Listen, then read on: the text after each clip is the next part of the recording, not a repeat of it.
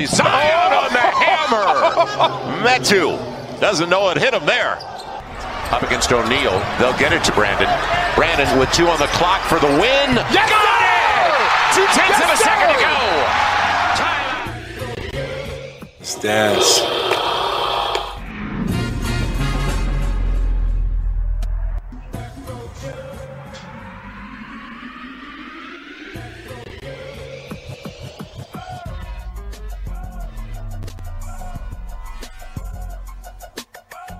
Olá, nação pelicana! Estamos aqui para mais um episódio do Let's Dance Podcast, o podcast brasileiro que cobre a sua franquia favorita, o New Orleans Pelicans. Então, hoje, no episódio 32, né, já falando numa nova temporada, que no último a gente falou do final daquela temporada, né? Então, agora a gente está começando os trabalhos para a próxima temporada. E para isso, né, estaremos falando aí sobre o draft, né, que ocorreu aqui no último dia 23, né? Então a gente tá gravando aqui depois. E, e também a gente vai falar um pouquinho aí para vocês do que vai acontecer em relação a esses novatos, né? O que, que a gente espera deles. E já visualizando aí a nossa free agency, né, que vai começar aí na quando sair esse episódio, a gente já vai estar tá na semana da free agency, né? Então já vamos ter uma noção do que, que esse time pode fazer, que trocas e tudo mais, né? Então a gente vai iniciar os trabalhos para a próxima temporada, a temporada 2022-2023, né? Que começa a partir de agora. Mas para isso, né? Hoje eu estou com a equipe completa, né? Hoje a gente conseguiu reunir todo o nosso Big Tree, né? Apesar de ter algumas dificuldades, a gente conseguiu. Então, para começar aqui, né, eu vou chamar o nosso querido Ivan, né, que pela segunda vez, né, acertou no mock draft nossa escolha, né, isso aí já back to back em, em mock draft que vira escolha do draft, acho que merece alguma coisa, né? E ele também estava em game time decision, né? Então ele conseguiu aqui, né, depois de fazer uma recuperação é, acelerada, né? Conseguiu participar aqui com a gente. Fala aí, Ivanzinho, como é que como é que é se sentir, né? É, acertando duas vezes um mock draft aí. Fala Gilson, fala Rafa, fala galera. Então, na verdade não tem como não dar um mérito para vocês, né, também, porque a gente eu é que faço a escolha lá, no fim das contas sou eu que decido, mas vocês que me dão a letra sempre, sempre questiono vocês e também os especialistas, né, que a gente tem que torcer pro Pelicans aí, é, para ter uma noção dos caras. Mais uma vez a gente conseguiu ir bem nessa aí na pick 8. O ano passado foi mais difícil ainda, né, que era a escolha 17, então a chance de dar errado era maior ainda, mas nessa que foi a escolha 8, ainda assim já não tinha muita certeza, né, tinha uma, pelo menos ali uns 3, 4 nomes que podiam aparecer. Mas a gente foi bem, escolheu o Dyson Daniels assim como o Pelicans, então tem muita coisa para falar dele aí. Como você falou, é, eu tô gripado, talvez até para perceber. Então, qualquer coisa aí no meio do episódio, eu já peço desculpa antecipadamente aí, galera. É isso aí, Ivanzinho. Importante é você participar, né? Você é nossa.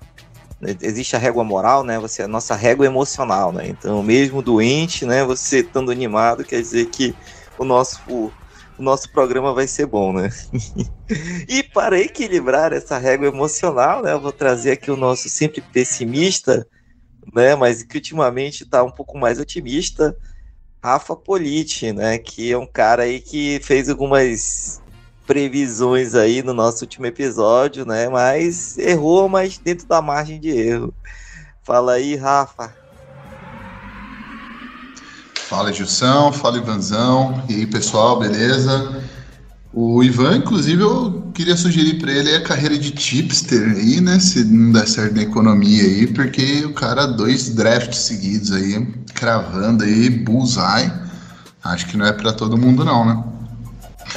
Mas a, a, respeito das minhas previsões, eu já quero deixar claro aqui que eu falei que eu estava maturizado, maturado mas aí o Pacers também fica ouvindo nosso podcast aí fica complicado, né? Os caras foram lá, pularam à nossa frente e pegaram o nosso menino Benedict, não tem problema, porque a nossa escolha também foi muito boa. Nós vamos falar bem mais dele, então sem problemas aí. Tudo que a gente precisar saber, a gente vai saber também. E vamos nessa aí, né? Porque a gente não só escolheu na oitava escolha, como a gente escolheu também na 41 primeira e na 52 segunda também, que foi uma surpresa essa daí.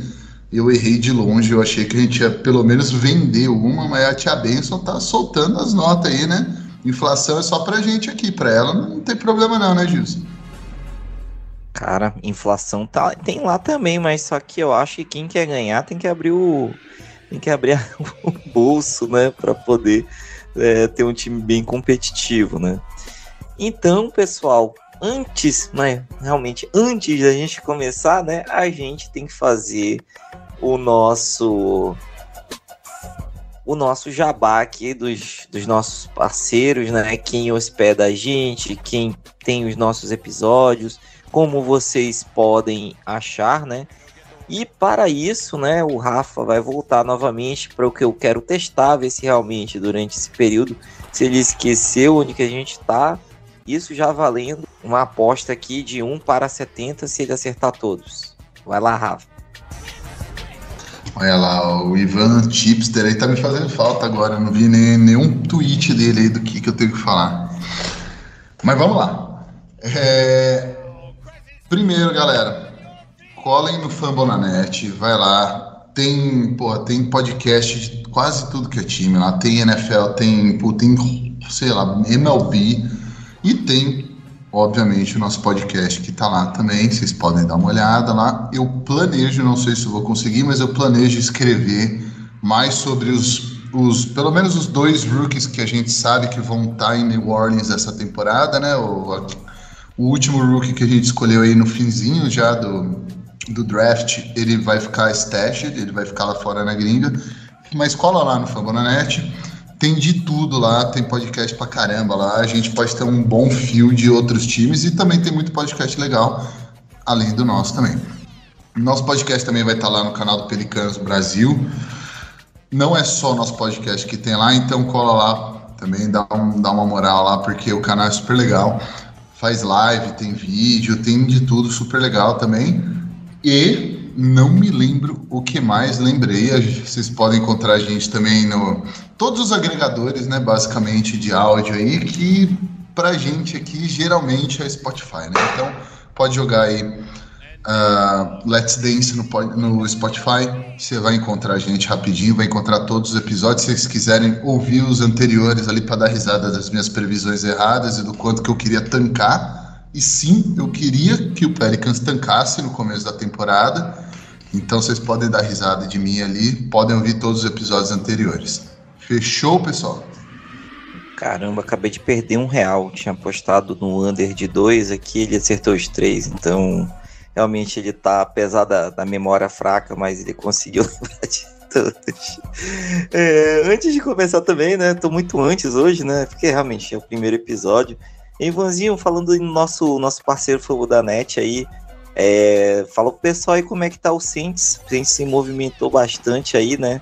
Só que acompanha o Pelicans e também é, o, Saints, né? Que tu, qual que é a tua aposta aí? Dá pra, dá pra fazer uma, uma gracinha ou, ou é pra brigar por escolhas? O, o Saints, na verdade, eu acho que é uma boa temporada para quem torce para os times de Nova Orleans.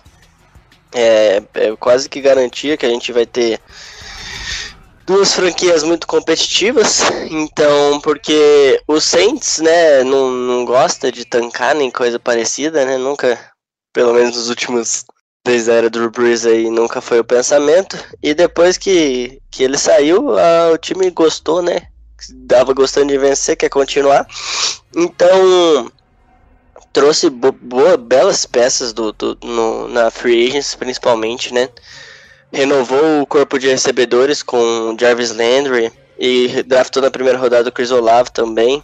É, trouxe jogadores muito bons aí pro ataque, que o principal problema era o grupo de recebedores. O James Winston vai ter mais uma chance como quarterback, né? Ele estava jogando até que relativamente bem na temporada passada quando rompeu o ligamento do joelho. Na verdade, ele talvez seja a maior incógnita do ataque. O ataque vai depender muito disso, porque tá com bons nomes em todas as outras posições. A defesa é o carro-chefe do time, segue muito bem. Ainda contou com aquisições de jogadores como o Tyron Matthew, né, que é um jogador famoso também do Kansas City Chiefs, texugo do Mel. Então o Saints acabou perdendo os dois safeties, que são que foram o Marcus Williams e o Malcolm Jenkins, né? Um foi pro Ravens, o outro aposentou. Mas trouxe bons nomes também no Marcus May e o Tyron Matthew. Então o Saints segue com uma defesa muito sólida. Um ataque bom, mas que foi bem inconsistente temporada passada. E essa vai ser a, a, a virada de chavinha para ver qual vai ser a temporada do Saints. Mas a expectativa é um time de playoff, com certeza. É um time que, assim, no geral é melhor do que o ano passado. Mas também vai ter estreia de treinador, né? O Dennis Allen como head coach. Era o coordenador defensivo, foi promovido para treinador, já que o Sean Payton aposentou por enquanto. Então é, é uma era nova em Nova Orleans. Então o Saints, mas ainda assim as expectativas é um Saints brigando pela divisão ali, ou pelo menos brigando por uma vaguinha de wild card. Vai ser bem legal. É isso aí, pessoal. Aqui também a gente fala de futebol, né? mas assim, só pegando, vou pedir pro Ivan fazer esse review aí para vocês, porque né, o Saints contratou um técnico, né, efetivou no caso um técnico com metade da idade defensiva, né, e o nosso grande Willie Green também tem a mentalidade defensiva. Isso acabou também é, sendo um fator aí de escolha das, dos nossos novatos, né? Então, né, aqui a gente pensou aqui numa uma ata aqui para deixar vocês bem atualizados aí com relação aos nossos os nossos novatos, né? Então, a gente vai passar aqui para vocês, né, quais são, foram as escolhas aqui, né, já, assim, de loteria, até para ver se, se a gente acertou, né, mais ou menos o que que tinha, o que que a gente tinha previsto, né, que a gente tinha dividido alguns tiros aqui, né, para ver se a gente conseguiu acertar, né. O primeiro tiro que a gente tinha colocado, né, seriam os três primeiros, né, que estão o primeiro foi o Paulo Banqueiro, né, que pelo Orlando, que, que foi até uma surpresa, né, que segundo o próprio Wold foi uma decisão aí de últimos minutos, né, com relação a ele. O, o Chat Home Green, né, que a gente também achava que ele ia realmente para Oklahoma, esse a gente acertou. E na escolha 3 foi o Jabari Smith, que a gente imaginava que ele fosse para Orlando, né? Então a gente meio que é, não colocou ordem, mas acabou acertando os três, né? o ponto engraçado disso, né, que o Chat Holmgren indo para Oklahoma, né, vai fazer uma, uma baita dupla com o Andrei Pokushevski, né, que os dois somados não dão peso do Ivan. Dupla de peso, né, Gilson? Bastante, cara. Que é bastante difícil. Se bater um, um, furacão ali, cara, realmente vai ser complicado. Mas Imagina o Zion que... atacando esses caras. Pois é, cara. Turma certamente haverá bastante. Aí eu acho que daqui a gente acertou, né, esses três primeiros, aí entre o quarto até o décimo, né, que a gente também fez uma, uma projeção aqui, né, Kings, né, acabou escolhendo o Keegan Murray, o Pistons, né, é, mediante a, a, isso, né, acabou ficando com o Jaden Ivey, a gente imaginou que pudesse escolhas invertidas aqui, né, Aqui o Indiana, né, que a gente imaginou que fosse pegar, não sei, um, um, um outro jogador, né, talvez o Sharp, talvez um, um, não sei, até o AJ Griffin, né, que acabou caindo um pouco mais, acabou pegando o jogador que o, o Rafa mais estava maturando aqui no nosso último podcast, né, que foi o, o que acabou saindo para Indiana. Na escolha 7, né, a gente especulou bastante, né, o, o que, que o Portland ia fazer. Acabou se mexendo um pouco, né, é, para trazer alguns bons jogadores para trabalhar com Lillard, mas acabou draftando o Sharp, né, vai ser até interessante ver como é que eles vão fazer, em caso, esse desenvolvimento dele, né, que já que ele já tem o, o Simmons lá, né, que também ganhou minutos e, e deve ganhar bastante tempo de quadra. E na escolha 8, né, como o Rafa comentou, né, que seria o Meffrin, o Daniels e o Sohan, Então meio que a gente realmente acertou quem ficaria, ficou nessa, nessa posição, né? Que foi a nossa escolha, que foi o Dyson Daniels na 8. A 9, o Sohan acabou saindo, né? É, até, até, imaginava que ele fosse sair um pouco mais lá pela 11, pela 12, mas o San Antonio acabou escolhendo ele. E na décima escolha, o Washington escolheu o Johnny Davis, né? O Johnny Davis no, no tier seguinte do 3, a gente imaginava que ele pudesse ficar naquela, naquela região, né? Então, assim, esses foram os top 10, né? Daí o, o restante dos outros jogadores, né, que a gente tinha comentado, né? É, o, a, o que chamou a atenção negativamente foi o AJ Griffin, que caiu bastante, saiu só depois da loteria, né, para Tampa. Eu até estava brincando aqui no, com os meninos aqui que eu queria saber, queria ver os exames físicos dele para entender por que, que ele caiu bastante, né? E de demais, assim, o Knicks acabou não selecionando, acabou trocando com o Thunder, né? O Hornets acabou trocando a escolha 13, que era o Jalen Durin, né? Pro Pistons, né? O Cleveland na, na 14 acabou pegando o Agbage, né? Que também pra gente estava num tiro abaixo né? E dos demais, né? A, é, já foram algumas escolhas que chamaram a atenção também da gente. Foi o, o David Rod, né? Que o, o, chamou bastante atenção aí do Rafa, mas para o segundo round acabou saindo para o Grizzlies. Aí o Grizzlies também se movimentou um pouco, mandando escolha, né? E também acabou despachando de Anthony Melton para Filadélfia, né? Então, assim, pessoal, para a gente, né, realmente a gente acertou né, esses pontos. Aí, Rafa, tu quer comentar alguma coisa, algum um ponto que tu achou que foi um grande acerto, um grande erro aqui? É, a gente teve aí o Knicks fazendo uma bagunça danada, né? Que, assim, até eu tive que ler umas 20 vezes para entender o que, que eles fizeram e eu não entendi ainda. Mas basicamente eles trocaram uma escolha por três de primeiro round. Eles pegaram uma dessas três e mandaram por quatro de segundo round. É, foi uma zona. Uma zona. Aí no final eles ficaram com um monte de escolha aí protegida de loteria. Lá, lá na frente não bagunçaram nada. Aí se, se enrolaram inteiro.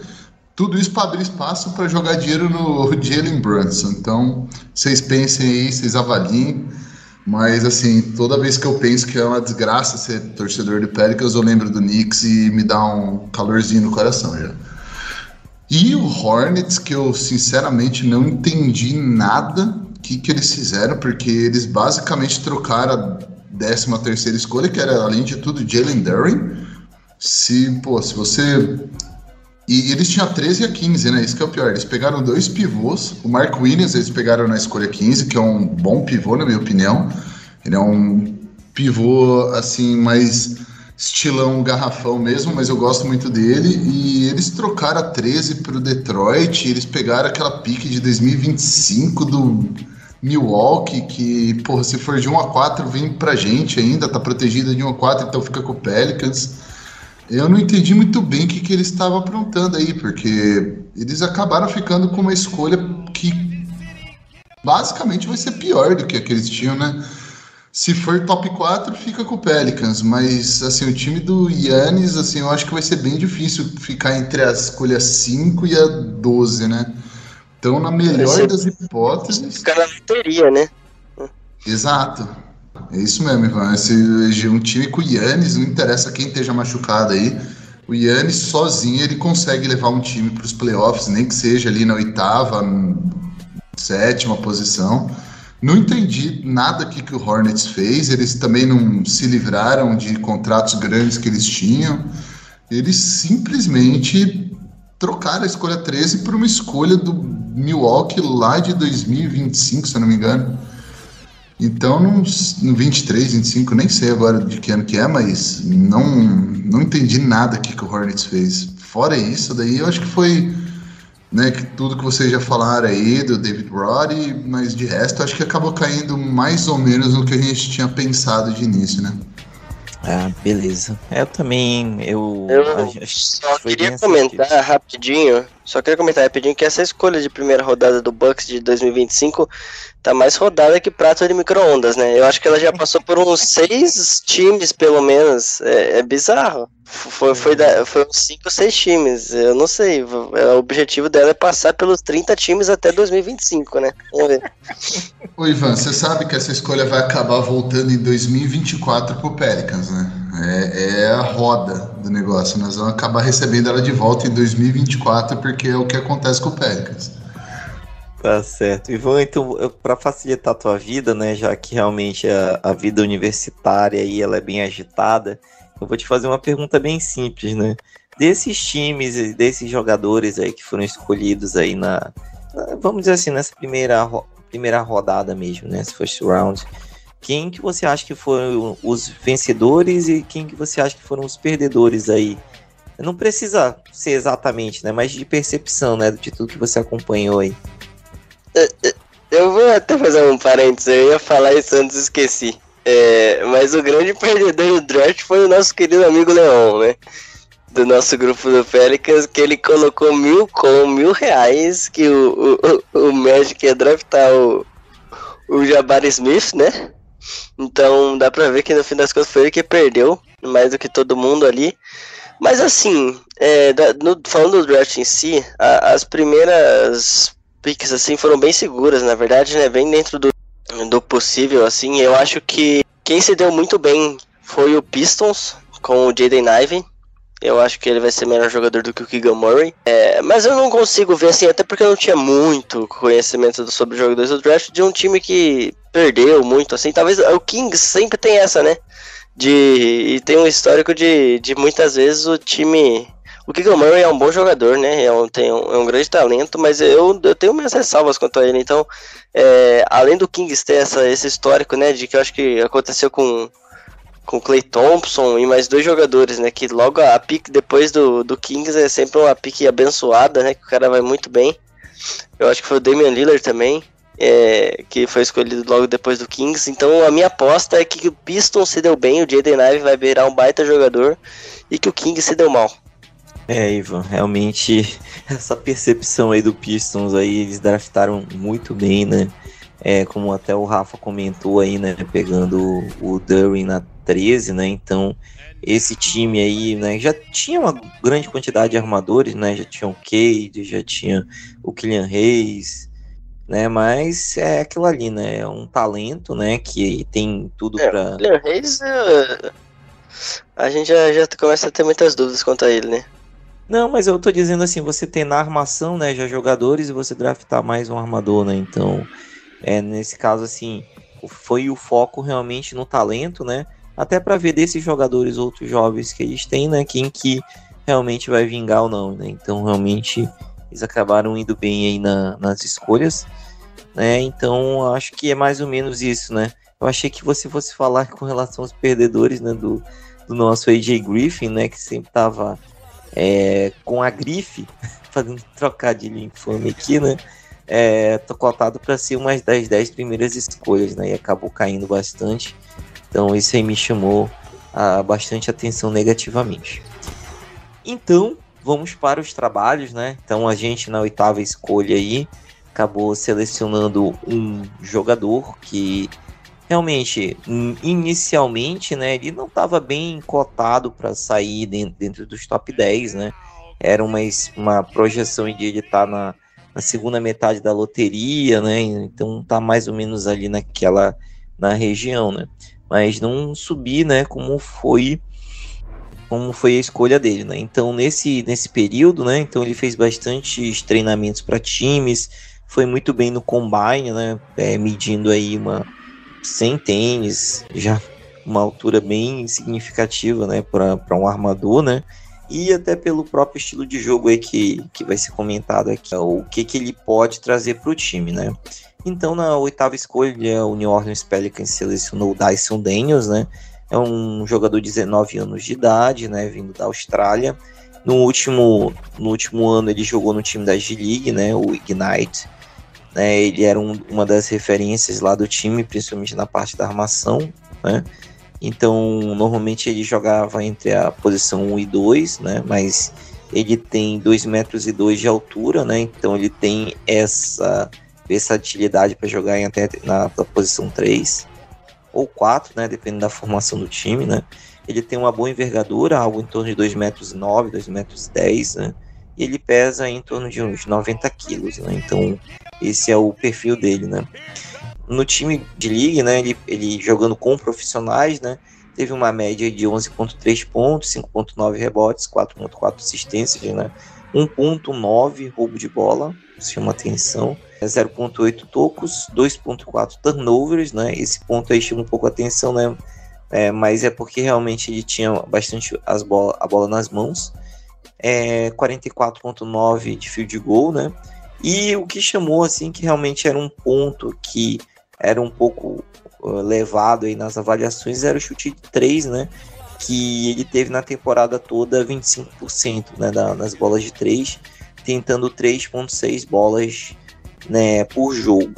Mas quando você vê, né, divide a temporada em duas, né, é, na segunda metade da temporada ele teve, né, quando era a, foi afunilando realmente o torneio, né, ele teve uma evolução, né, chutando na aproximadamente os 35 a 36%, né? Então, no, no combine e nos treinos que ele fez para os times, eu acho que sim, foi um ponto que viram que realmente a mecânica dele é fluida, né? Que ele tem upside para estar tá melhorando o arremesso, né? Então, realmente isso aí parece que não é um problema. E isso também pode ser é, complementado, né? Que ele chutou mais de 70%, 70 da, no lance livre, né? Então, realmente, o, o arremesso tem, tem como melhorar. Isso jogando 31 minutos, né? Então, né, para dar esse primeiro é, spoiler emocional aí. Ivan, o que, que você achou aí da escolha do jogador? Você realmente a gente tinha conversado, mas não sei até que ponto você viu os highlights, viu os jogos, né? Se inteirou um pouquinho de quem é Dyson Daniels. Bom, é, o Dyson Daniels, é, desde que a gente né, teve as conversas ali do, do draft, do mock draft do Jumper Brasil, né? Aí eu acabei pesquisando um pouco dos jogadores, né? Vi um pouco é, do Dyson Daniels. E assim, é, emocionalmente falando, a gente. É, eu vou dar, eu vou dar o meu viés mais emocional aí para depois deixar o Rafa falar no quesito mais é, técnico, né? Uh, mas o Dyson Daniels é, é, um cara que ele empolga muito. Ele empolga muito porque, é, principalmente pensando no, no estilo de jogo que a gente viu o Pelican jogar, né? Com uma defesa muito forte e, e, e, um, time de, um time com muita intensidade, né? A gente vê que é, ele é a cara do Pelicans, assim, do ano passado, basicamente. E ao mesmo tempo ele complementa o que faltava, né? Que é um, um, um guard ali, um armador na, na posição 1 e 2 com estatura, né? E, e, e bom mesmo defensivamente, é, muito também por conta disso, né? Então a gente tinha o CJ McCollum ali, o Devontae Graham, o Alvarado, que o Alvarado era até um bom defensor, mas ele é, é tem uma estatura menor, né? Mas então assim, a gente não tinha um, um armador ali que tinha uma característica defensiva muito, muito intensa, assim, muito clara. Então a gente, é, a gente vê que o, o, o Dyson Daniels aí ele pode suprir nesse caso. Ele traz muita versatilidade porque é, a gente consegue, é, como você bem falou, utilizar ele é, da posição 1 até a posição 4, aí, dependendo da formação. O, o, o Willie Green gosta muito né, desse tipo de, de jogador que consegue é, transferir de posição para posição ali sem perder muito, então vai ser muito interessante. Tem esse ponto né, do, do chute de três que foi um ponto que foi importante para o Pelicans na temporada passada, né, a gente sofreu com isso. E a gente esperava até que talvez no draft viessem chutadores, não foi o que aconteceu. Porém, como você disse, né? É, ele é um, um jogador que tem uma mecânica muito interessante, muito fluida, então é, dá pra gente acreditar também que ele possa é, evoluir nesse quesito. Então é muito jovem, né? Muito jovem, um jogador muito jovem, então não vai precisar de pressa para ele se inteirar, ele já deve ter minutos na rotação ali, com certeza, deve ser talvez o nosso armador reserva dividindo ali os minutos com o Alvarado, coisa do tipo, ou talvez até jogando junto em algumas formações. Então, é, é um jogador que a gente sabe que tem potencial para contribuir agora já, né? Vem da G-League, que já é uma liga um pouco mais estruturada. Então, é, não vai precisar se adaptar tanto assim à intensidade. É óbvio, né? Vai ter seu período de maturação. Mas ele é um jogador que ele te, é, é, era, eu acredito que é o melhor, o melhor jogador disponível ali, o melhor talento disponível naquele momento. Então foi uma boa escolha, né? A gente não tem nem como falar que não foi uma boa escolha, pois a gente escolheu ele um dia, dois dias antes no mock draft. Então é. Falando no sentido mais emocional, é um cara que tem. E tá bem empolgado, né? Ele tá bem empolgado, parece que ele queria mesmo vir pro Pelicans. Então, isso conta muito, né? A gente falou bastante temporada passada do quanto tem jogadores que gostariam de estar no Pelicans. Isso é muito importante pra gente. Eu acho que ele vai ser um jogador que que tem tudo para contribuir bastante aí pro time. É isso aí, Ivanzinho. Realmente, é, como você fez a escolha lá pra gente, né? Você acabou vendo realmente um pouco mais dele, né? Até para ter essa, essa certeza, porque a gente tinha três nomes lá que estavam disponíveis e seriam possíveis alvos nossos, né? Então, é, eu acho que realmente isso que você passou realmente é o que a gente esperava, né? Rafa, para a gente falar um pouco mais tecnicamente, né? É um dos pontos que é, a gente viu, né, quando ele deu as entrevistas e tudo mais, né, foi essa questão defensiva, né, que ele é um cara que gosta de fazer esse trash talk aí defensivo, gosta de jogar fisicamente, né, jogava futebol quando era mais novo, ele gosta desse jogo mais de contato, né, e ele não vai usar a camisa 3 que ele usou no, no time da G-League, né, então cogitando ele usar, né, o Ivan vai ficar um pouco chateado, né? Mas a número 11, né? Que era de um cara aí que realmente também gostava desse jogo físico, jogo na defesa, né? Que é, foi, acabou sendo campeão da NBA duas temporadas atrás, né?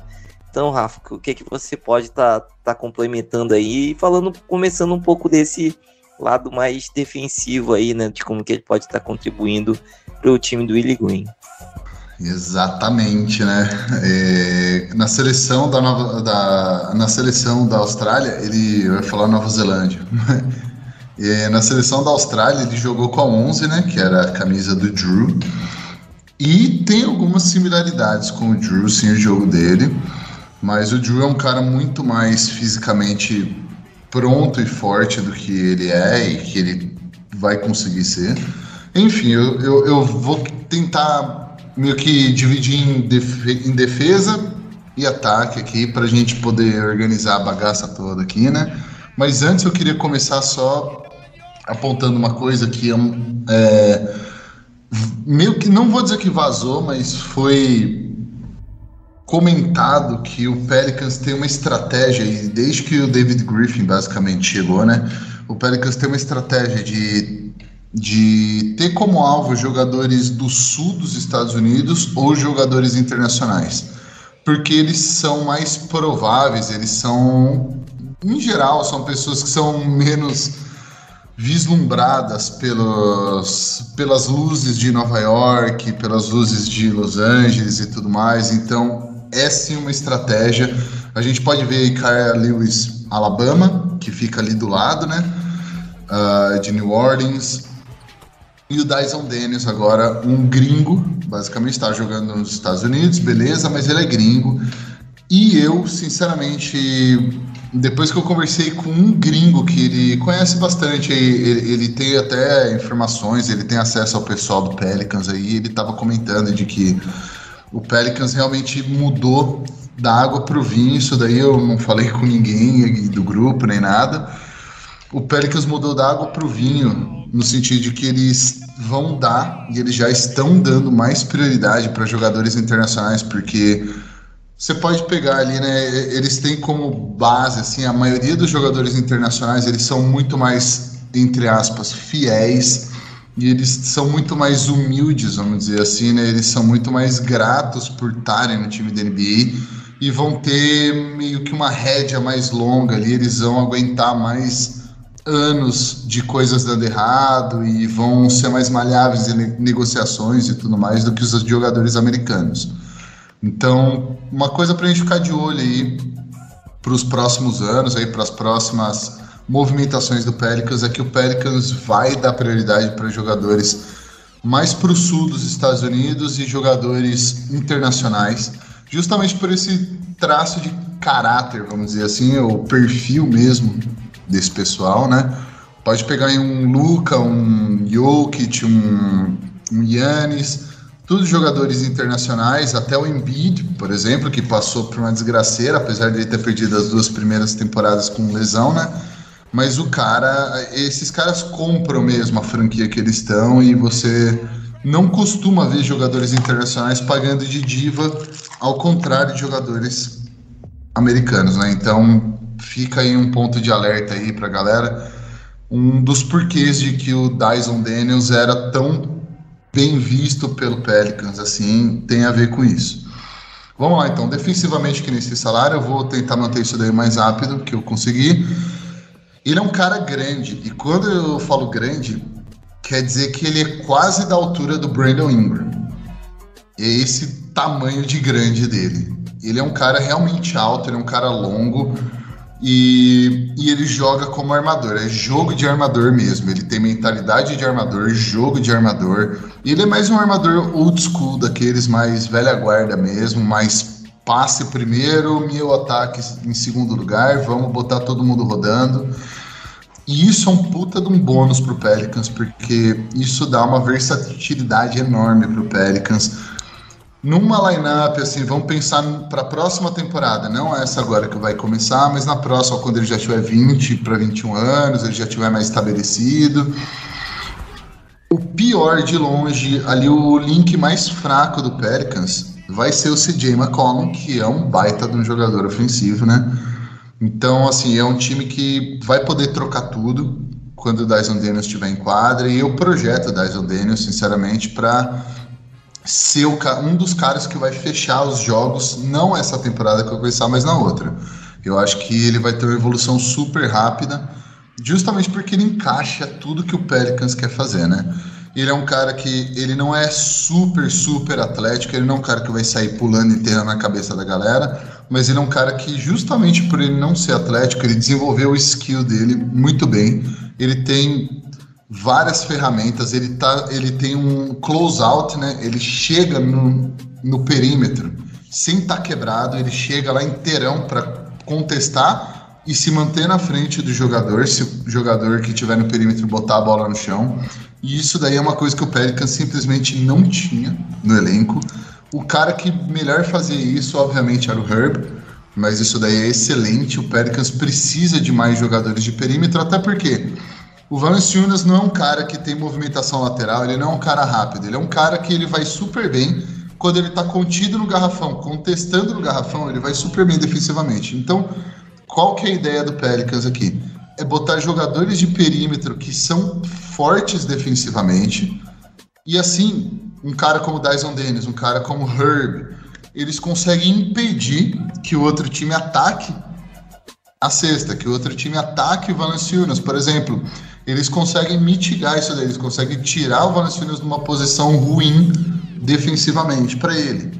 Então faz total sentido essa escolha. Ele é um cara que ele tá meio que parece que ele tá sempre no lugar certo na hora certa e olho nos rebotes dele também. Ele é um excelente reboteiro para um armador. Excelente reboteiro mesmo, ele é muito bom, principalmente nos rebotes defensivos que é uma coisa que com o Zion voltando para o line-up a gente vai sofrer um pouquinho. O Zion não é exatamente o melhor reboteiro defensivo, porque ele gosta de ir embora. Saiu o arremesso, ele gosta de ir embora para o ataque e tentar essa ligação direta do, do armador ou de quem pega o rebote defensivo para ele, né? O Dyson Dennis vai ajudar demais nisso daí. O Dyson Dennis tem alguns touchdown passes aí nos highlights dele, nos jogos dele aí pelo D-League Night que era o time da D-League que ele jogou, então defensivamente ele vai ajudar demais, ele encaixa que nem uma luva no Pelicans, é tudo que o Pelicans precisava. E ofensivamente ele não é um cara que matou muita bola de três, que vocês falaram, né? Mas a mecânica dele é boa. Ele não tem uma mecânica quebrada que nem o Lonzo tinha, por exemplo. Ele tem uma mecânica muito boa, na verdade. É um arremesso um pouco lento, mas isso daí com repetição acho que ele vai acabar melhorando. E a gente tem o Fred Vinson para dar um help, né? E ofensivamente, o que ele gosta de fazer é ir para o floater dele. Ele é um cara que vai sempre atacar o aro, mas não atacar com o intuito de fazer cesta, ele vai atacar o aro com o intuito de colapsar a defesa, ele vai tentar sempre trazer o máximo de jogadores para cima dele e ou achar o pivô lá embaixo ou achar um arremessador lá fora. Então isso daí é outra coisa que a gente precisa muito no time do Pelicans e somado com um bom defensor que ele é já, né? Ele já é um nível NBA assim de defensor, ele não é um cara que vai ser exposto defensivamente. Ofensivamente, que nem o Gilson falou, chutando acima de 70% do lance livre, mostra que a mecânica dele não tá ruim. Esse floater dele é realmente muito bom mesmo, ele usa direto o floater várias vezes por jogo. Então, ele, o único ponto fraco assim que eu diria dele é que ele não vai muito para a linha do lance livre, justamente porque ele confia muito no floater e o floater cai, né? Então, não dá para culpar muito ele. Ele não é um cara que vai ir para a linha do lance livre muito, mas para isso a gente tem o nosso Zion voltando nessa temporada, né? E o Zion por si só ele já muda o patamar do time quanto tá no bônus, quanto entrar no lance livre. Né? Então, eu acho que no geral, assim, o Dyson Dennis encaixa que nem uma luva. A gente vai precisar ter um pouco de paciência, principalmente ofensivamente com ele, porque ele é um cara que ele tem tudo para encaixar, só que ele precisa de um pouco mais de tempo, um pouco mais de repetição.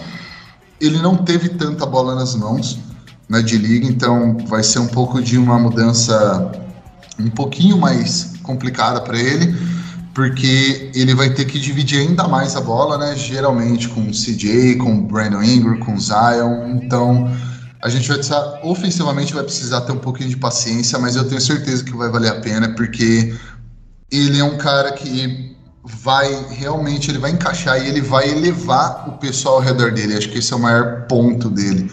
Ele é um cara que, por melhor que ele seja, ele faz quem tá jogando junto com ele parecer melhor do que é. E jogadores assim não crescem árvore, né? A gente tem que ter um pouquinho de paciência, mas quando ele chegar lá, e eu tenho certeza que ele vai chegar lá, porque o Pelicans vai trazer ele devagar para a lineup, não vai jogar ele para os Leões, né? Não tem nem onde ele entrar agora na lineup. Então, eu tenho certeza que quando ele começar a ganhar os minutos dele, vai ser porque ele está fazendo todo mundo ao redor dele ser mais eficiente e jogar melhor. Para mim, isso daí já vale, porra, muito mais do que a oitava escolha. Péricas matou a pau nessa escolha.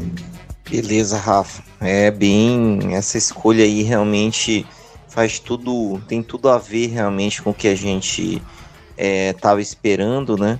É, porque é um jogador de time, é um cara que realmente vai estar tá contribuindo, né, dentro dessa, desse estilo, né, de jogo da família Willie Green, né? Então é um cara bem que, que vai estar tá, tá contribuindo. Hein, Rafa? Eu, eu, eu, eu, não, eu lembro, né, que o, o Maturin realmente é, tinha realmente mostrado, né, que realmente queria ser escolhido antes, né? Aí eu até fiquei pensando aqui que ele deu uma declaração bem interessante, né? É, que ele falou bem assim, ó. Muita gente é, diz que ele, né, que é o LeBron James, né, é o maior de todos eu quero ver quão bom ele é de verdade, porque eu não acho que ninguém nessa liga é melhor que eu. Ele vai me mostrar se é realmente melhor do que eu. Eu fiquei pensando assim quando eu li isso, né? Será que esse cara iria aceitar vir pro Pelicans e, e ficar nessa condição que o Daniels vai ficar, né? De ter um desenvolvimento, não vai jogar, né? Então eu fiquei com essa pulga atrás da orelha. Talvez não só você, viu, Gilson? Talvez o, o front office do Pelicans aí também tenha ficado um pouquinho com, com, a pulga atrás da orelha, até porque, se eu não me engano, ele não fez workout ou entrevistas. Workout não importa muito, mas a entrevista é importante. Eu acho que ele não entrevistou com o Pelicans, posso estar errado, não me lembro agora mas até onde eu me lembro, ele não entrevistou com o Pelicans. Pode ser também que seja um red flag aí, né? Um sinal ali meio de atenção com ele, né? Pois é, talvez esse fosse um ponto aí que realmente tenha chamado a atenção. Então, vamos seguir aqui, né? Que hoje a gente tá empolgado, tá falando bastante aqui, né? Porque realmente a gente fala pra caramba. Mas beleza, ó, com a 41 primeira escolha, né? A gente imaginou que a gente fosse pegar um arremessador, algum jogador que, que pudesse complementar aqui o time, mas foi realmente uma baita de uma de uma surpresa, né? Quem estava disponível para, para essa posição, né? Porque a gente imaginava que realmente fosse algum jogador aí que fosse mais um stash, algum, algum talento para se desenvolver, né? E por para surpresa nossa, né? É, a gente conseguiu draftar um cara que estava projetado para ser uma escolha top 20 dentro do recrutamento, né? Que é o AJ Liddell, Liddell, Liddell não sei, acho que é Liddell, é que ele é um ala pivô de Ohio State, né? Que estava projetado para ser o top 20, né? Tá uma escolha bem é, bem acima, né? Então a gente não entendeu, né? Como é que esse cara ia, ia estar disponível na 41 primeira escolha, né? Mas essa 41 primeira escolha ela é até interessante, né? Que no passado o Denver escolheu um cara lá meio, meio pouco conhecido que virou é, MVP né, da liga, né? Então, essas escolhas de segunda rodada tem alguns, alguns desses casos, né? Com a 35 escolha no passado, né? Nossa, que também foi a mesma de um, de um cara que foi campeão aí esse ano, né? Então, assim, é, foi uma surpresa realmente, a gente não esperava que fosse fosse ele, né, estar disponível e o Pelicans acabou fazendo a escolha pelo, pelo melhor talento, né? Então quem é este prospecto, né? Ele tem 21 anos, né? É, ele jogou na Universidade de Ohio State, né? Já tem três anos, né, de experiência universitária. Ele tem 2 metros e 1 um, e uma envergadura que chama bastante atenção de 2 metros e 13, né? E o peso dele também, né? É um jogador pronto já para NBA. Ele tem 110 quilos, ele tem basicamente o peso que um pivô tem, né? E em Ohio State, ele teve uma média de 19,4 pontos, 7,9 rebotes, 2,5 assistências, 0,6 steal, 2,6 tocos. Isso chama é, atenção, né? Como o Daniels nos steals é, para o Lidl foi tocos com 2.4 turnovers, né? Até porque ele tinha era uma liderança dentro do time, 49% dos arremessos de quadra e 37.4% da bola de 3, né? Com 3.8 3.8 tentativas por jogo, né? E também chama bastante atenção. Com 76% é, por cento de lance livre, né? Jogando 33 minutos. É, Ivan, que, que você achou dessa escolha, né? Realmente você achava que um cara que estava projetado para sair na primeira rodada ia estar, tá, né? Que expectativa tu tem aí com, com esse prospecto? Bom, acho que nem eu, nem você, nem ninguém, nem o Pelicans, né? Na verdade, acreditaria que o AJ Liddell, eu acho que é Liddell, vou falar Liddell, é, estaria disponível na 41, né? De fato, o Pelicans falou que nem tinha agendado uma entrevista, um workout com ele, porque achava que na 41 ele não ia estar disponível, então nem precisava é, gastar tempo com isso. Mas no fim das contas ele acabou caindo, né? No draft, sobrou pra gente. E, assim, eu confesso que eu fiquei bem empolgado. Primeiramente, eu, a primeira coisa que eu fiz, assim, depois foi dar uma olhada lá no nosso grupo, né? Eu vi que a galera tava bem empolgado com o fato dele ter caído pro Pelicans. Aí eu fui ler um pouco sobre ele, vi uns, vi uns vídeos e você vê também que, que é, é óbvio. Foi uma escolha 41 do draft. A gente não pode colocar muito hype, né? A gente sabe que, na verdade, é, obviamente você falou situações aí, não são tão. não é tão uma exceção, mas é bem mais difícil, né? Um jogador de segunda rodada virar alguma coisa.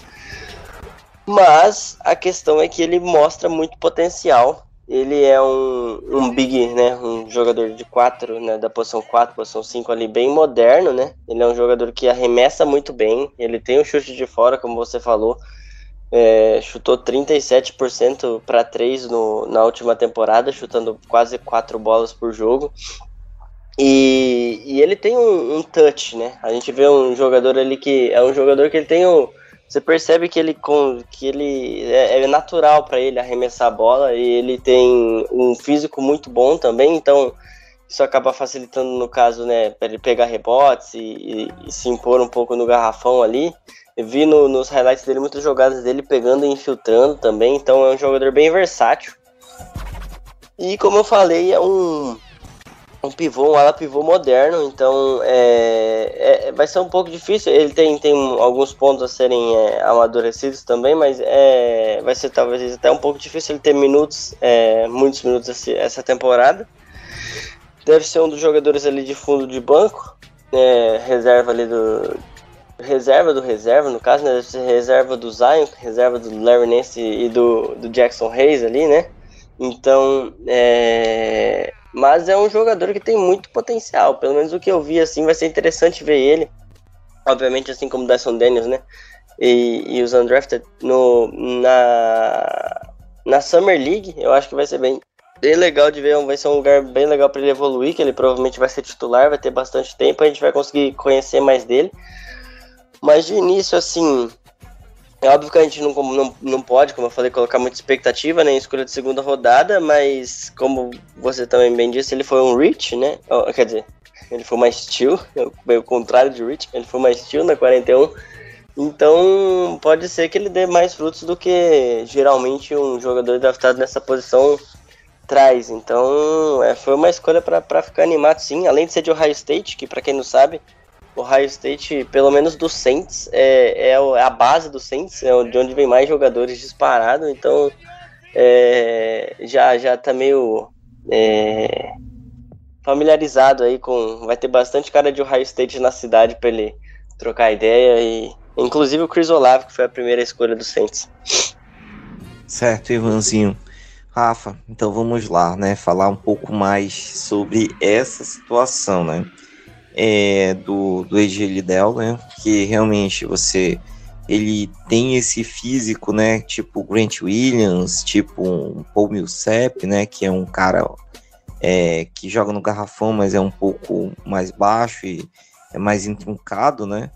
Então, realmente é um cara que a gente não esperava ter no second round, né?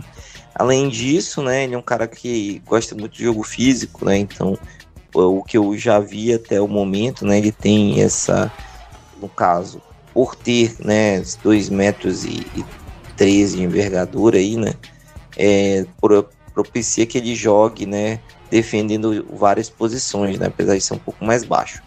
Mas, né, nós temos também, né, é, essa questão aí da, do, do roster, né? Porque hoje com o Dyson Daniels a gente tem 15 jogadores no roster, né? Então é, a gente também fez uma contratação que a gente vai fazer na sequência do de né? E a gente já tinha o Jared Harper no contrato de two-way. Então ficou uma situação um pouco complexa, né? Para a gente ver como é que ele vai acabar se encaixando, né? É, mas é, eu queria ver contigo inicialmente para te fazer essa análise mais técnica aí de como que ele pode estar tá contribuindo, né, ou se desenvolvendo na, na D-League, né, e realmente o que esperar dele aí para o futuro, né. Pois é, ele é, no quesito talento, ele é um talento top 20. Ele é um talento de primeiro round, indiscutível. E ele é. Do, do, dois pontos. Dois pontos para a gente prestar atenção nele, principalmente na Summer League, mas é que são pontos assim que são as bases dele mesmo, né? São rebote e passe. Ele é um jogador que ele não é tão alto assim, né? Ele é mais ou menos. por incrível que pareça, ele tem a mesma altura do Dyson Daniels, mas são jogadores absolutamente opostos, né? Mas rebote e passe, ele é um cara que ele tem um motor ali, ele vai brigar por tudo, ele vai correr a quadra, ele vai dar os 110% no todos os minutos que ele tiver em quadra baita reboteiro e ele é um, bom passador. Ele é um passador muito melhor do que a galera realmente dá, dá o crédito que ele merece.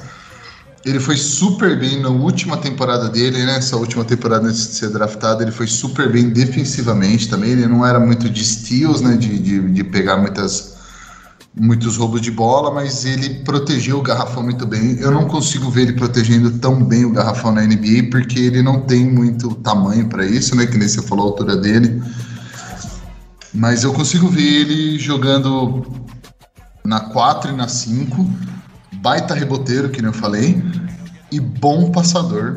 Ele é um cara que ele, ele é um, apesar dele ser muito forte, o jogo dele ser predicado no físico, ele geralmente usa o físico para abrir abrir espaço para ele ir pro jumperzinho dele. Então é um jogador realmente ele é meio único, não único, mas ele é, que nem o Ivan falou, né, ele é mais atual, vamos dizer assim, né, um jogador mais moderno.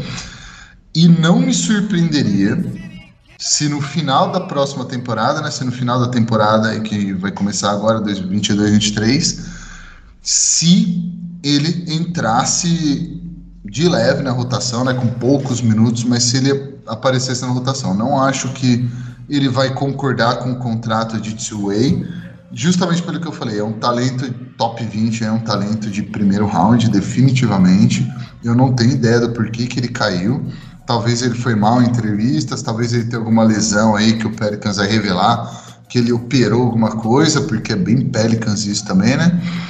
Eles contarem só que o jogador teve uma cirurgia depois que já fez, mas eu acho que o Pelicans acaba se movimentando para para mandar alguém embora e abrir um espaço para o Lidl. E, o, eu acho que, sinceramente, o Lidl pode ser um cara de rotação sim para o Pelicans.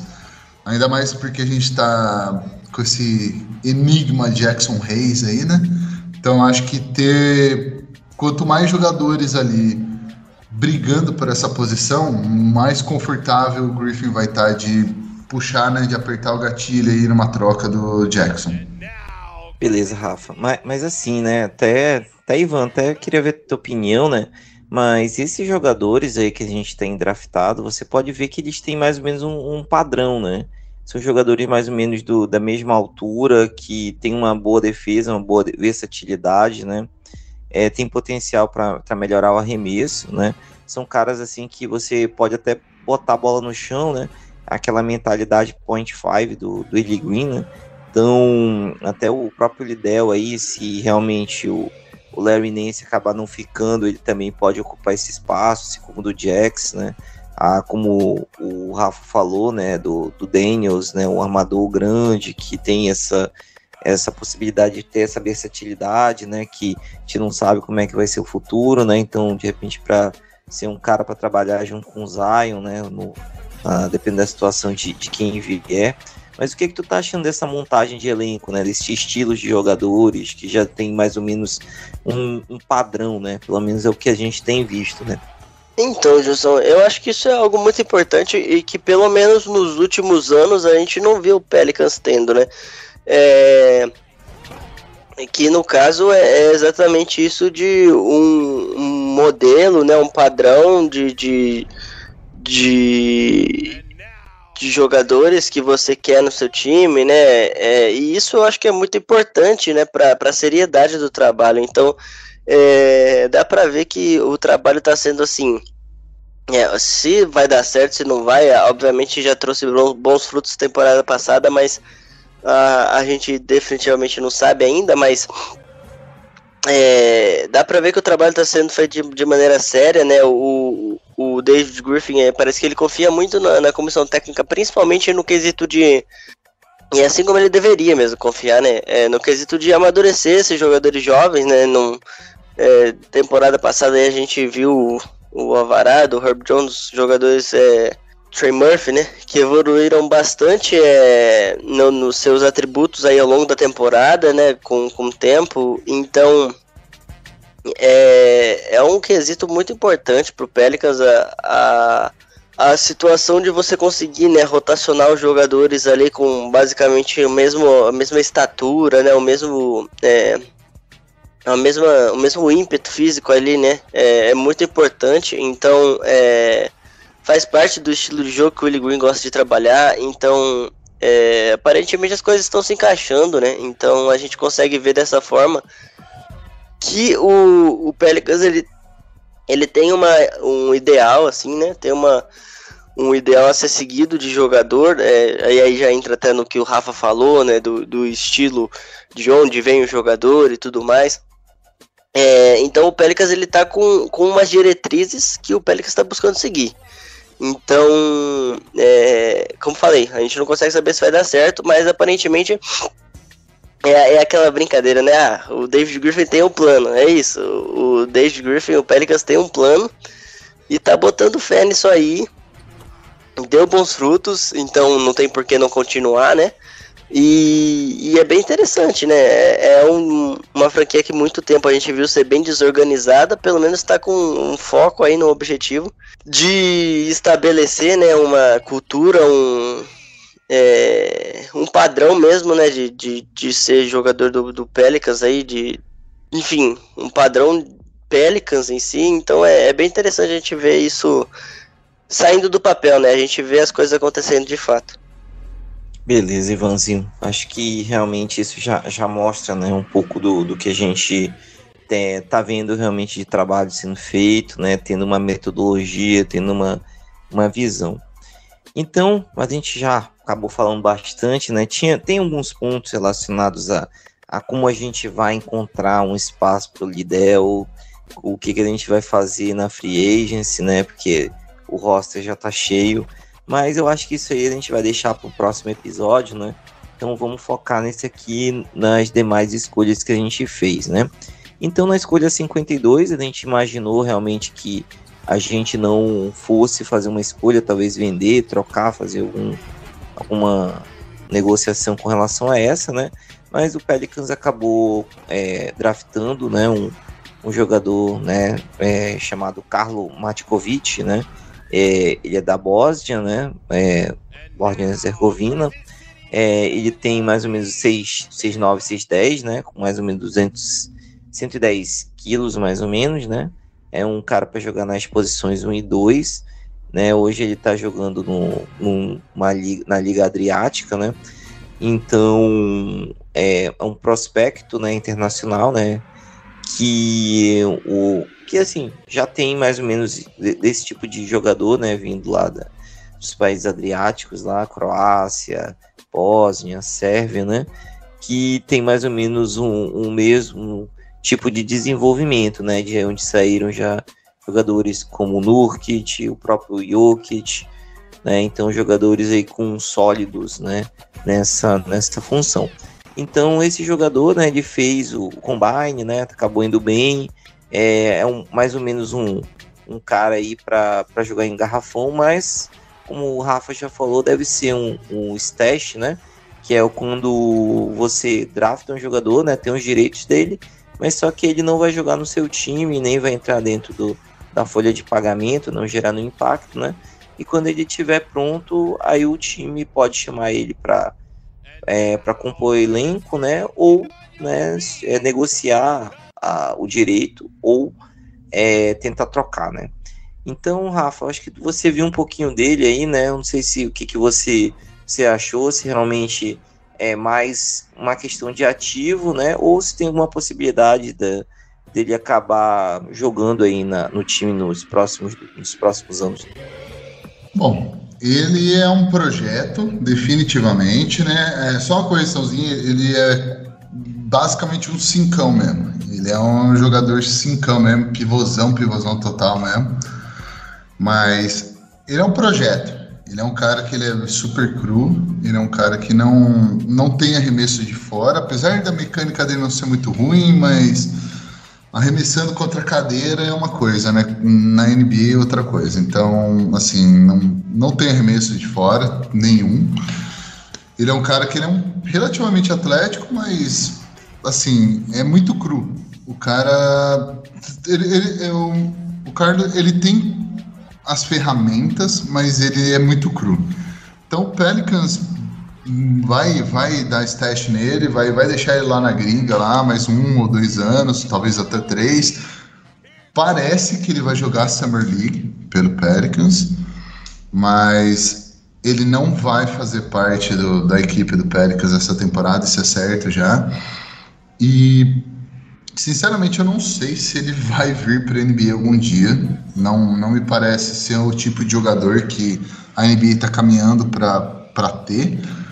Mas é muito jovem, muito cru, que nem eu falei. Então pode ser que ele tenha uma chance aí de se desenvolver, ainda mais com o Pelicans tendo os direitos dele. A gente sabe que o Trajan Langdon é um cara super conectado na Europa, então pode ser que ele trabalhe focando em vir para o Pelicans daqui a uns dois anos, talvez. E talvez ele venha e imagina, por exemplo, caso o contrato do, do Willie Hernan Gomes, talvez ele venha para ocupar essa, esse espaço do, do Billy Hernan Gomes. Mas, assim, esquece ele essa temporada, ele vai jogar a Summer League, vai ser legal. A gente vai ver ele se fudendo contra a galera aí preparada para NBA mesmo. Mas essa temporada esquece ele. Talvez ele seja uma daquelas picks que a gente troca por uma né, para um jogador por uma pique lá de não sei quanto, top 55 protegida. Ou talvez ele seja um terceiro big que nem o Hernan Gomes, mas eu não vejo nada além disso para ele não. Beleza. Ivan quer comentar porque realmente foi uma escolha que a gente não esperava, né? Mas é como a gente estava conversando ainda há pouco, né? E o Rafa falou agora também, né? Para o futuro, de repente, ele pode ser aquele terceiro big do, do banco, né? Que entra esporadicamente em determinadas situações, né? Então talvez já seja até uma, uma reposição futura, né? É, eu vou comentar do Carlão porque pode ser a última vez que a gente fale dele na vida, então o, o Karl Matkovic aí aparentemente é isso mesmo, né? É um cara que é um pivôzão cru mesmo, visto só uns highlights dele, ele é cru não, né? Mas no sentido de é um de, já ver o McGee ali. É, então é, vai, é uma, uma situação que o Pelicans nem a gente não compensa entrar muito nesse assunto mesmo, porque se um dia ele voltar pro time, a gente fala mais. É óbvio que vamos estar monitorando, né? Da mesma forma que monitoraram o Didi e trouxeram ele de volta. Uh, mas é, é, uma situação que é bem, bem difícil e bem projeto para um futuro de médio para longo prazo mesmo. Certo. E é, para terminar aqui, né, já então a gente finalizou as escolhas, né, essas três escolhas aí do draft que a gente tinha é, a gente acabou, né? Todo como foi no passado, né? Acabou o draft, aí sobraram os jogadores não draftados, né? Que ano passado a gente acabou é, escolhendo muito bem o José Alvarado, né? E que ele até é, hoje é importantíssimo na rotação, né? Então, para esse ano, né, a gente tinha uma vaga de two-way já preenchida com o Jared Harper. Não sei se realmente ele vai permanecer mas o time acabou também é, colocando né, como two-way um jogador aqui na, é, da Universidade da North Carolina, né?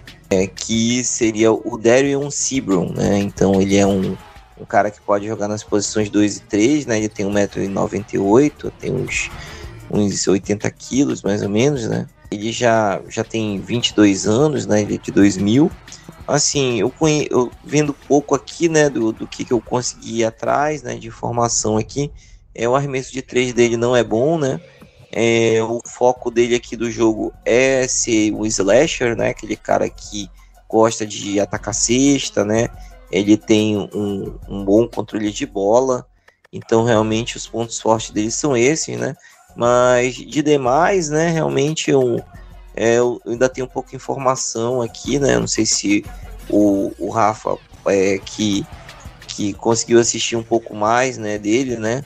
Se você está comentando, mas a princípio, né, com o contrato de two-way, né, ele vai ter é, esse contrato já garantido até o final da temporada. É, muito provavelmente ele vai jogar bastante minutos né, no time da D-League, né? E se realmente ele mostrar algum tipo de evolução, talvez ele possa entrar na rotação. Mas, Rafa, o que, que tu acha dessa de, de assinar com esse cara? É mais um projeto também? Talvez ele, ele possa ser uma, uma surpresa aí futuramente. O que, que você achou dessa é, da assinatura desse contrato? Pô, eu gostei bastante, sinceramente. Eu fiquei surpreso que, que o Pelicans foi atrás de outro armador, né? Pense nele como um Westbrook mendigo. Ele é um cara que ele não tem arremesso, ele comete uns turnovers assim que você fala, cara, sério mesmo? É bem um estilão two-way mesmo, é um Westbrook horrível assim, mas ele é muito rápido e ele finaliza super bem na cesta. Então, pensa nele num Carl Lewis, só que sem muito talento, vamos dizer assim. Ele não tem o talento que o cara tem de ler o jogo, de sentir o jogo mesmo, onde que estão as coisas abertas, não. A visão dele é tipo, beleza, consegui uma vantagem, eu, eu sou mais rápido do que todo mundo tá na minha frente aqui, eu vou chegar na sexta. É esse tipo de cara, a vantagem dele é que ele é bem mais alto que o Kyra, né? Então ele é 6'6", eu acho. Então ele, ele é bem maior, bem mais longo.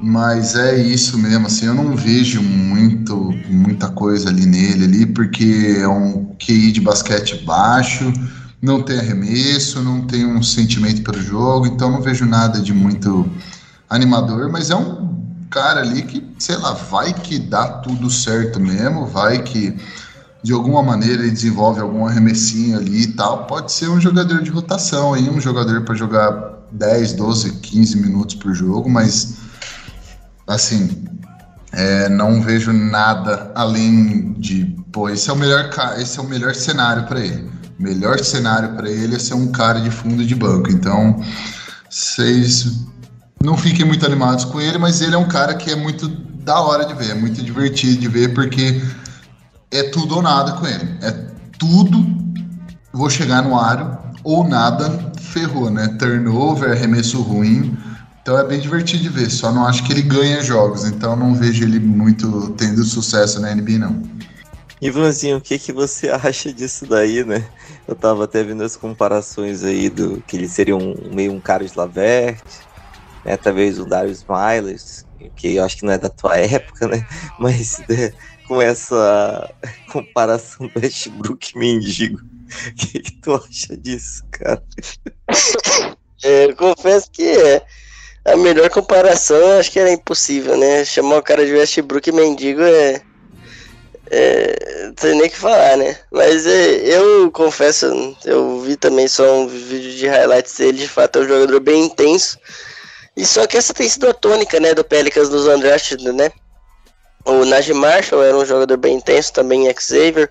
O assim como o José Alvarado, né, em Georgia Tech. Então, é, e deram muito certo o Pelicans tá, tá apostando no que tá dando certo. Então, é, assim, hum, a questão é, né, quando com a entrada do Alvarado e do e do Najee Marshall foram, foram em momentos totalmente diferentes do Pelicans, né, com, por necessidade.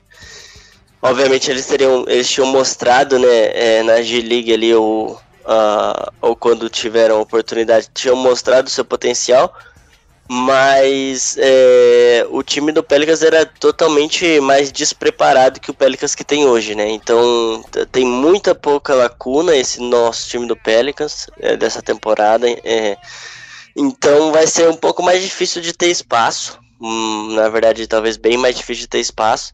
Mas o Pelicans está apostando mais uma vez né, em jogadores intensos, jogadores é, com um grande vigor físico aí para quem sabe, né? A gente já deu muita sorte, muita sorte mesmo com o Najee Marshall e o Alvarado. Então, a gente tá seguindo essa mesma tônica aí, quem sabe, mas no fim das contas ele é o Westbrook mendigo, né? Westbrook mendigo, só pra acabar. Mas os times de Nova Orleans parece que estão gostando aí de, de pegar esses jogadores que não são draftados, né? E transformar eles em jogadores de rotação, jogadores úteis. Pessoal, é só para comentar com vocês, né?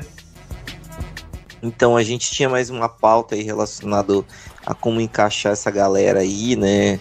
É, possíveis trocas aí, talvez do Devonte Graham ou do aposentar o nosso querido é, Garrett Temple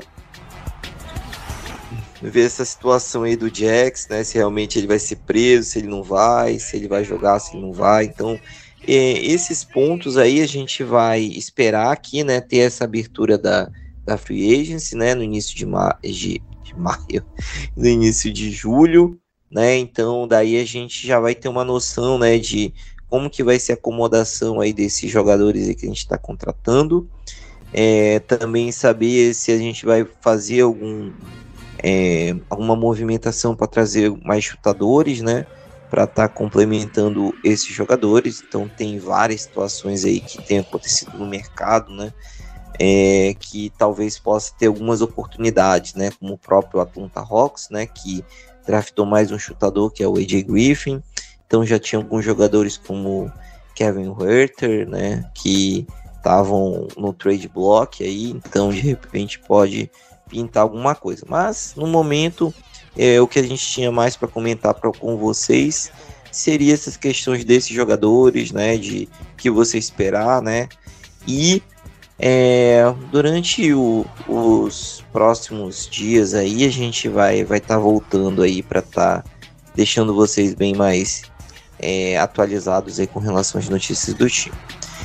Então, né, eu queria aqui, né, já caminhando para o final, né, pedir para o Ivanzinho, né, dar um, um destaque final que ele tenha, ou que ele quer comentar mais alguma coisa aí que ele acha que, que vai ser importante para vocês nesses próximos dias, né?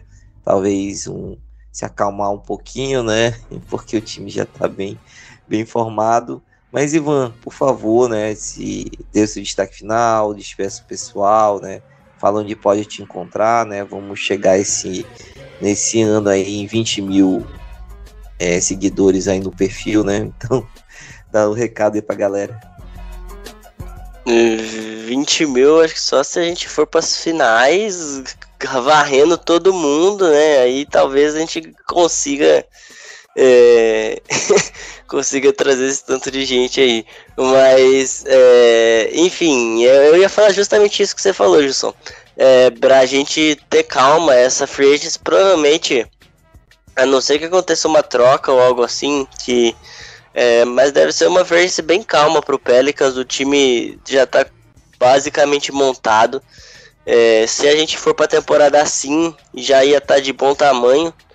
Uh, mas obviamente acho que ainda pode vir um, um jogador ou outro na free é, ou, ou decorrente talvez de alguma troca que a gente faça, né, para se livrar, uh, como você falou de Garrett Temple, de é, talvez o Devontae Graham, Jackson Reis, Kyra Lewis, acho que é uma moeda bem é, relativamente valiosa também. Então, é, a gente tem que. É, é, bom, óbvio, sempre bom ficar de olho, né? É, das oportunidades. Mas fiquem tranquilos, fiquem tranquilos porque a gente não, não tem muito o que se preocupar, não. A base do time tá, tá formada, tá, tá bem interessante. Então é, é, é, sigam aí é, acompanhando a gente. Essa temporada tem tudo para ser muito, muito interessante. Então é, tá só começando, né? Literalmente acabou de terminar uma temporada e tá começando a outra. Vai um tempo ainda até começar a temporada em si, mas sempre os bastidores estão tão cheios de coisas. Vocês sabem para acompanhar as notícias lá no Pelicans Brasil, né? NO Pels Brasil. Eu tô sempre lá. Tô no Saints também, para quem gosta de NFL. O Jusson sempre faz a moral aí da gente falar um pouquinho de NFL. Quem gosta de futebol americano, tô lá no Saints Brasil também. Temporada tá, tá quase para voltar aí já, né? Também. Então, é, acompanhe a gente lá. Peço desculpa que muitas vezes estou ficando ausente aqui do podcast, a vida tá bem corrida. Quando não tô corrido, tô doente. Dessa vez eu vim doente mesmo. e a gente segue nessa aí. Valeu, galera. Obrigado aí por ter escutado. Um abraço para todo mundo. Certo, Ivan. É isso aí, cara. A gente, às vezes, para ser campeão, tem que jogar mesmo doente, machucado, né? Como eu diria o LeBron James pro Homem de Vidro. Uh, Rafa, por favor, aí, né, também dar um destaque final, né? Falar por se tiver mais algum ponto aí para estar tá abordando, né? Senão fala onde não te encontrar e fala também pro pessoal né? tem que esperar, né, nesses próximos dias. É isso aí. Muito bom. Eu queria deixar vocês aí para referência mesmo, para ter uma ideia do, do que esperar dessa molecada que o Pelicans aí integrou no time, né? Uh, esses são os melhores casos, na minha visão, né? Então, o, se der tudo certo, e eu realmente acredito que tem bastante potencial para dar tudo certo por tudo que o Pelicans já tem, né? Por todos os jogadores de alto nível que o Pelicans tem. Uh, pense no Dyson Daniels como uma mistura de Lonzo Ball e Malcolm Brogdon. Esse seria, na minha opinião, o melhor caso para ele. É um baita de um jogador, sinceramente. E tem um bônus aí também, né, de oitava escolha, assim, é, quando você foge um pouco do top 3, top 5 ali e tal, que são caras que mesmo não entregando muito ali, eles vão exigir um contrato grande, né? Esses caras, assim, tipo, sétima, oitava, nona, décima escolha, eu não sei que esses caras estejam comendo a bola estilo Paul George, né? Esses caras geralmente não costumam demandar um salário máximo, né? Um contrato máximo, um o tanto dinheiro assim. Então é um bônus aí, sem querer querendo aí que o Pelicans ganhou nessa oitava escolha aí do Dyson Daniels. Pensa no Dyson Daniels como isso que eu falei então, né? Com uma mistura de Lonzo Ball com Malcolm Brogdon. E pro EJ Liddell, se der tudo certo, e isso é um C muito grande, né? Seria que nem o Gilson falou, um Paul Millsap. Não acho que ele vai chegar nesse nível, mas vai saber, né? Herb Jones, segunda, é, segunda rodada do draft. E a gente tá vendo aí, o cara merecia estar tá num All Defensive Team, segundo All, é, segundo all Rookie Team também. Então, vai saber, né? Talvez o Pelicans tenha realmente acertado a mão aí no desenvolvimento de rookies. Só para ter uma referência para vocês aí mesmo, do que vocês podem imaginar aí, do que vocês podem esperar desses jogadores aí. O, o Carlo não vai estar tá na equipe do Pelicans, vai jogar Summer League, mas esquece ele por enquanto. De resto é isso aí, agradecer vocês por ouvir mais uma vez a gente aí. Mandem perguntas aí pro Gilson, pro Ivan no Orleans Spells aí. E não esqueçam de dar, de dar aquela moral pra gente aí, né, cara? É importante pra gente receber o feedback, receber perguntas de vocês, receber o que, que vocês querem mesmo saber no podcast, beleza? Então, dá uma moral pra gente aí, que é super importante. Beleza? No mais, um abraço para todo mundo. Beleza, Rafa. É, eu acho que vocês já falaram tudo, né? Então a gente quer agradecer aí, né, por mais um episódio, é, ter essa audiência de vocês, né? Se bem que essa última foi um pouco menos do que as anteriores, mas a gente nunca quer se despedir, né? Então, realmente, é, não se preocupe, né? Pode escutar aí o último episódio, né? Que a gente deu os nossos pitacos, né? Acertamos aí alguns, erramos outros. Mas o importante é que na próxima semana a gente já vai ter essa free agency, né? Como o Ivan falou, não tem que criar muita expectativa, né? mas pode vir algumas movimentações até para gerar essa acomodação aí do time.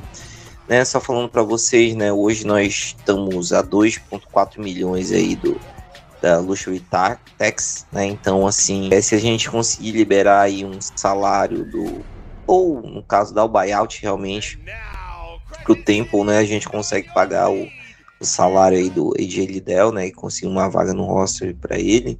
Mas também o ideal é que seria usar o contrato desses 5 milhões que ele tem para receber, né? Para colocar num outro pacote, de repente com o, o Devonte Green e buscar algum jogador, mas isso aí vamos deixar aí para é, para vocês aí ficarem imaginando, refletindo, né? Que no, no próximo episódio aí, se a gente espera aí que é, nos próximos dias aí com essas informações a gente possa voltar aqui e estar passando isso para vocês. Tá bom, gente? Então era isso, né? Agora, realmente, nesse, nesse período, a gente está passando por uma situação bem complicada aqui no país, né? É, também teve também esse, essa questão de aumento do número de casos de Covid. Então, se você já está elegível por essa sua dose de reforço, vá, tome. Né? A gente já está conseguindo se, se livrar disso.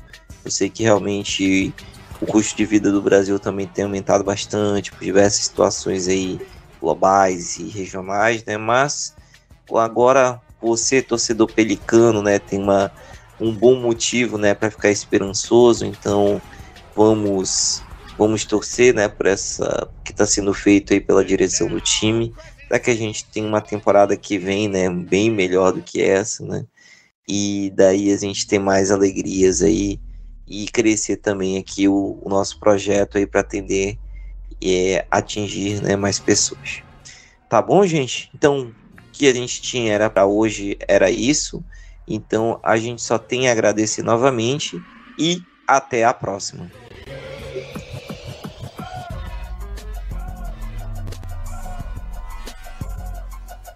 Esse podcast faz parte do site Fambonanet. Acesse fambonanet.com.br.